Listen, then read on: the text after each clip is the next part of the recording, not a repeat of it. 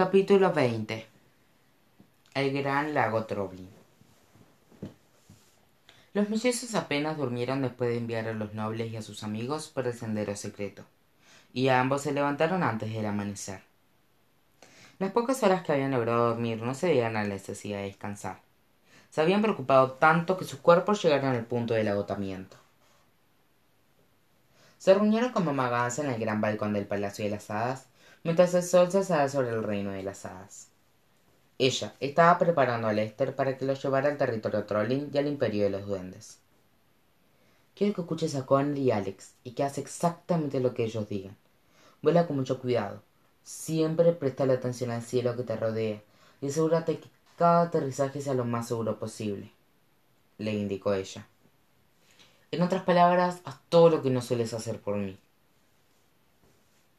Lester asintió y erizó las plumas, las plumas, lo que hizo que estuvieran, estuvieran bien esponjosas para su vuelo inminente. ¿Estás seguro que estás dispuesto a venir, Lester? preguntó Connor. Podemos ir a uno de esos cisnes encantados si tienes dudas. Lester abrió el pico y lo fulminó con la mirada. Se sentía insultado de solo pensarlo. Tomó sus propias rendas con el pico y las colocó en la mano de Connor. Está absolutamente listo para esto. Tomaré eso como un sí, dijo Con, riendo. Él y su hermana pasaron una pierna sobre el ganso gigante. Se sentaron en su lomo con Conner al frente. Nuestra primera parada es el territorio Trolling, Lester, anunció Alex. Y después de lo que espero que será una, una visita exitosa, iremos al Imperio de los Duendes. ¿Quién está a cargo del imperio de los duendes? preguntó Connor. Elvina, la emperatriz de los duendes, respondió mamá Gansa, resoplando incómoda de solo oírlo. Veo que no es amiga tuya, dijo Connor. Solo tengan cuidado con ella, les advirtió mamá Gansa. La emperatriz Elvina es tan astuta como hermosa. Es como una flor venenosa, bonita y tranquila en el exterior, pero peligrosa en el interior. No dejen que los engañe, engañe. No importa lo que les prometa. Su lealtad siempre estará con su pueblo antes que el bien mayor. Connor tragó salida con, con dificultad. Flor venenosa, entiendo, dijo él. Los duendes son muy astutos y son famosos por su buena memoria. Y vaya que pueden ser recorosos, prosiguió mamá Gansa. Al principio vacilarán mucho sobre si cooperar o no, pero no dejen que eso los desaliente. Nunca han perdonado al Consejo de las Hadas por no incluirlos en la Asamblea del Felices por siempre, y no nos han hablado desde entonces. Si no les han hablado durante tanto tiempo, ¿por qué les hace pensar que hablarán con nosotros? Preguntó, preguntó Alex. Ni idea, respondió mamá Gansen cogiéndose de hombros. Buena suerte, chicos. Estaré aquí en cuanto regresen. Las palabras de aliento de mamá Gans hicieron opuesto a desaliento. Lester retrocedió unos pasos y extendió las alas. Se tambaleó hacia adelante y comenzó a aletear hasta que él y los mellizos abandonaron el balcón y se alzaron en el cielo. Pronto, mamá Gans y el palacio de las hadas desaparecieron de vista.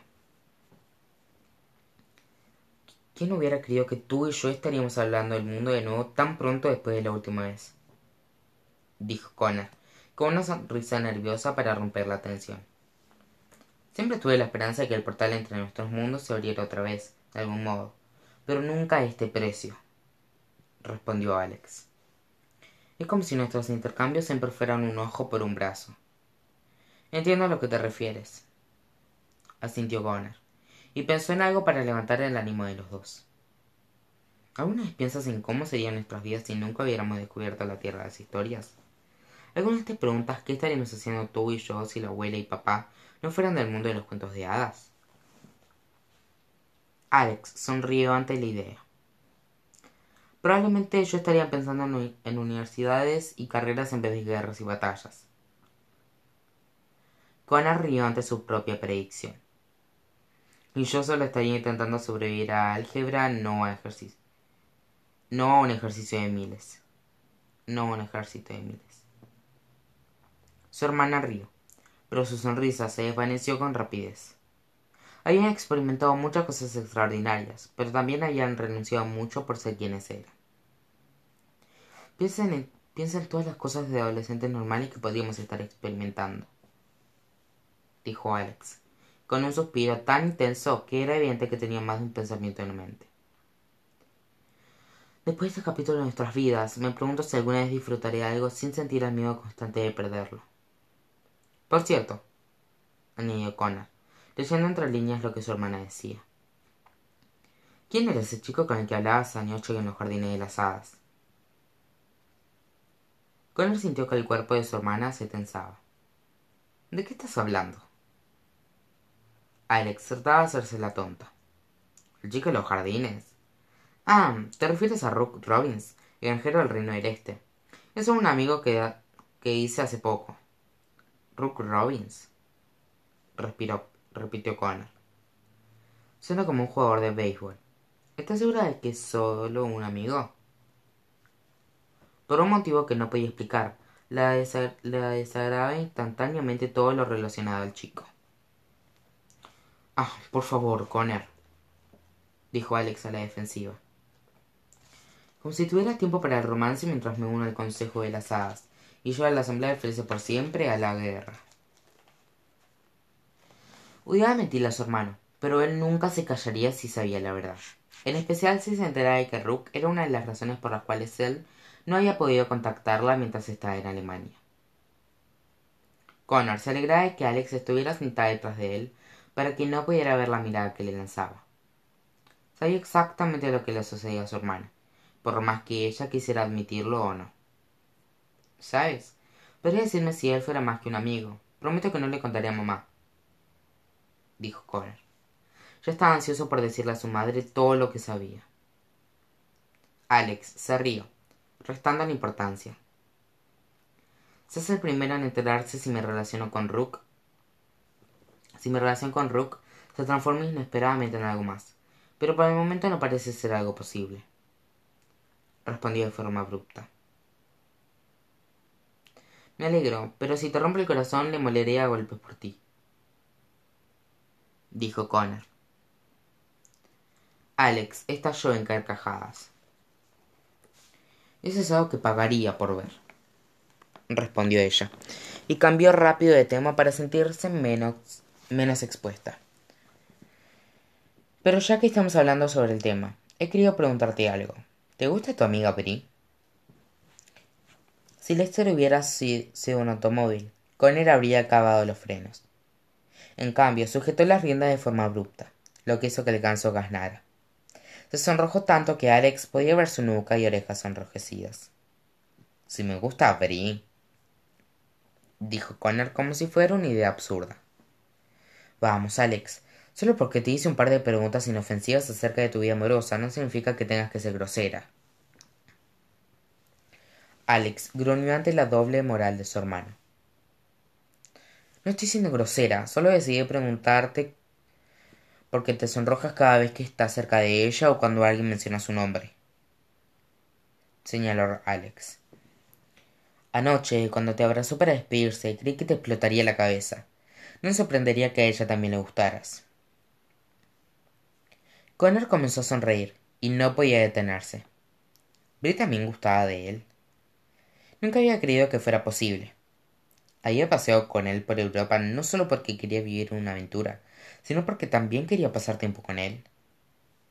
Con rapidez, se obligó a reducir su, su sonrisa cuando recordó que estaba en medio de su defensa. Te lo aseguro, no siento nada por Bri dijo él.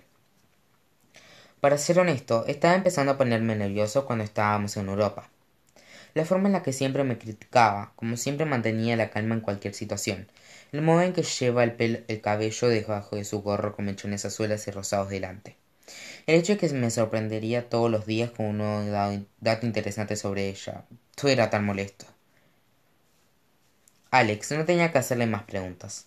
Era obvio lo que Connor sentía en realidad. Estaba contenta de que él no pudiera verla alzando una ceja. Ajá, suena como si no hubieras pensado mucho en ella. De hecho, me alegra que no suceda nada entre ustedes. ¿Por qué te alegra? preguntó Connor, y se puso a la defensiva en la dirección opuesta.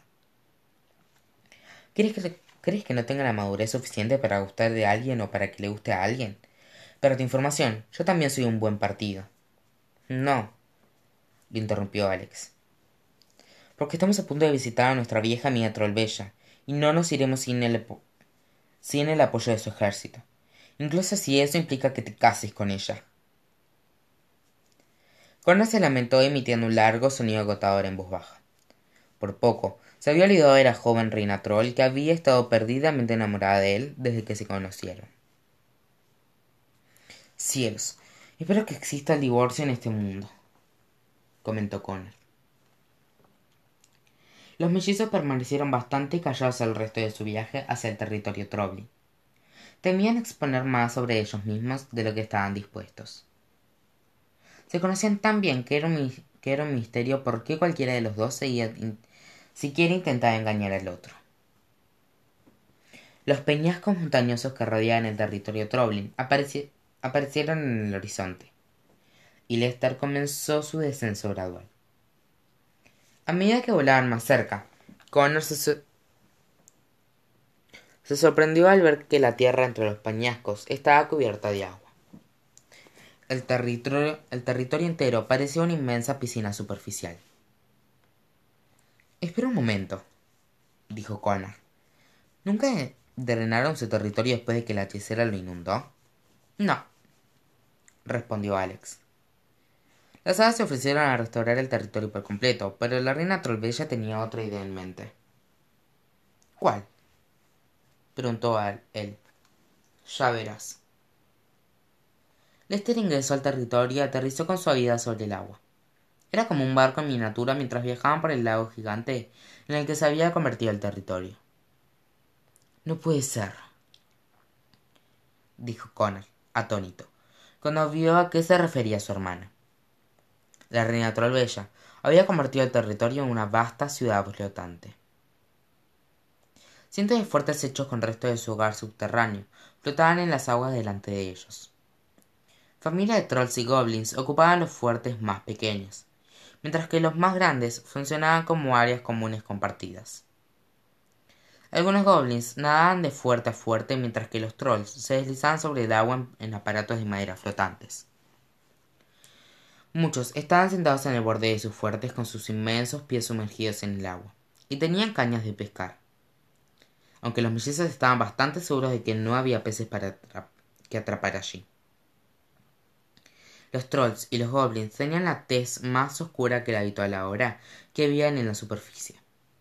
El sol les había bronceado la piel, a tonos más oscuros de verde, azul y café. A pesar del cambio de entorno, todas las criaturas se veían increíblemente aburridas mientras navegaban en el agua. Alex y Connor, flotando a su lado en el ganso gigante, fue la cosa más interesante que habían visto en semanas. Así que causaron una gran escena. Sí que será un público difícil de entretener, dijo Connor, y su hermana asintió. Los mellizos hacían una voz familiar mientras un largo y amplio bote viajaba hacia ellos. Remen, Troblins, remen, ordenó la reina Trollbella. Estaba recostada y relajada frente al bote, disfrutando del sol. Una decena de trolls y una decena de goblins estaban sentados en el centro del bote y usaban unos remos largos, tal como ella lo había ordenado. El navio se inclinaba levemente hacia un lateral dado que los brazos de los trolls eran más cortos. Un joven troll estaba de pie en la parte trasera del bote y supervisaba a los remeros. Era bajo y robusto, al igual que el troll bella, y llevaba puesto un gran casco con cuernos y una pechera. Todos los remeros se, detuvieron de forma abrupta en cuanto vieron a los mellizos flotando sobre el éster. Señalaron el inmenso ganso e intercambiaron susurros al igual que lo habían hecho todas las criaturas de los fuertes que los rodeaban. ¿Acaso dije, ¿acaso dije que podían dejar de remar? dijo Trollbella. Como el barco continuaba detenido, ella se incorporó inquieta para ver a qué se debía la situación. Colocó ambas manos en los laterales de su boca abierta cuando, cuando su mirada cayó sobre lo que los otros habían visto. Hola, Trollbella, dijo con timidez, saludándola con la mano. ¿Me extrañabas? ¡Manticoso! exclamó ella con un, gir, con un grito ahogado. ¿De veras estoy viéndote o eres un espejismo en el agua? Está aquí, respondió Alex. Ambos lo estamos. Pero creí que había perdido a mi, manticoso para siempre, replicó ella completamente atónita. Regresaste a casa a través de ese portal y creí que nunca volverías. ¿Nuestro amor fue tan fuerte que el portal no pudo contenerlo? ¿El cariño mutuo que sentíamos lo abrió? ¿Ha regresado por fin para ser el rey del gran lago Troblin? no, aclaró Connor. Pero el portal se ha abierto de nuevo, por eso estoy aquí. El gran lago Troblin, ¿eh? preguntó Alex. ¿Así se llama ahora este lugar? Sí, chicada, dijo Trollbella con el ceño fruncido. Y espero que todos los mapas se cambien de inmediato. Siempre he querido vivir cerca del agua, y sin quererlo, la hechicera hizo que ese sueño se volviera realidad. Ahora, debo subir a bordo de mi barco para que pueda abrazar como es debido a mi matecoso. Lester nadó hasta el lateral del bote, y dos trolls remeros ayudaron a Alex y Connor a abordar. Trollbella saltó sobre Connor como un moño, como un mono araña que abrazaba un árbol, y por poco ambos caen al agua. Él supuso que a ella le llevaría un rato soltarlo, pero la reina se separó de él mucho antes de lo que Connor esperaba. Trollbella alzó la vista para mirar al chico y sus enormes ojos estaban plagados de preocupación, en lugar de la lujuria habitual.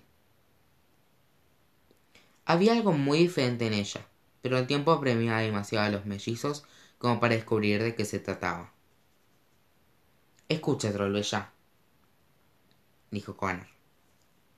Hemos venido a conversar contigo. Has oído algo muy malo y necesitamos tu ayuda. Trollbella colocó ambas manos sobre la cadera.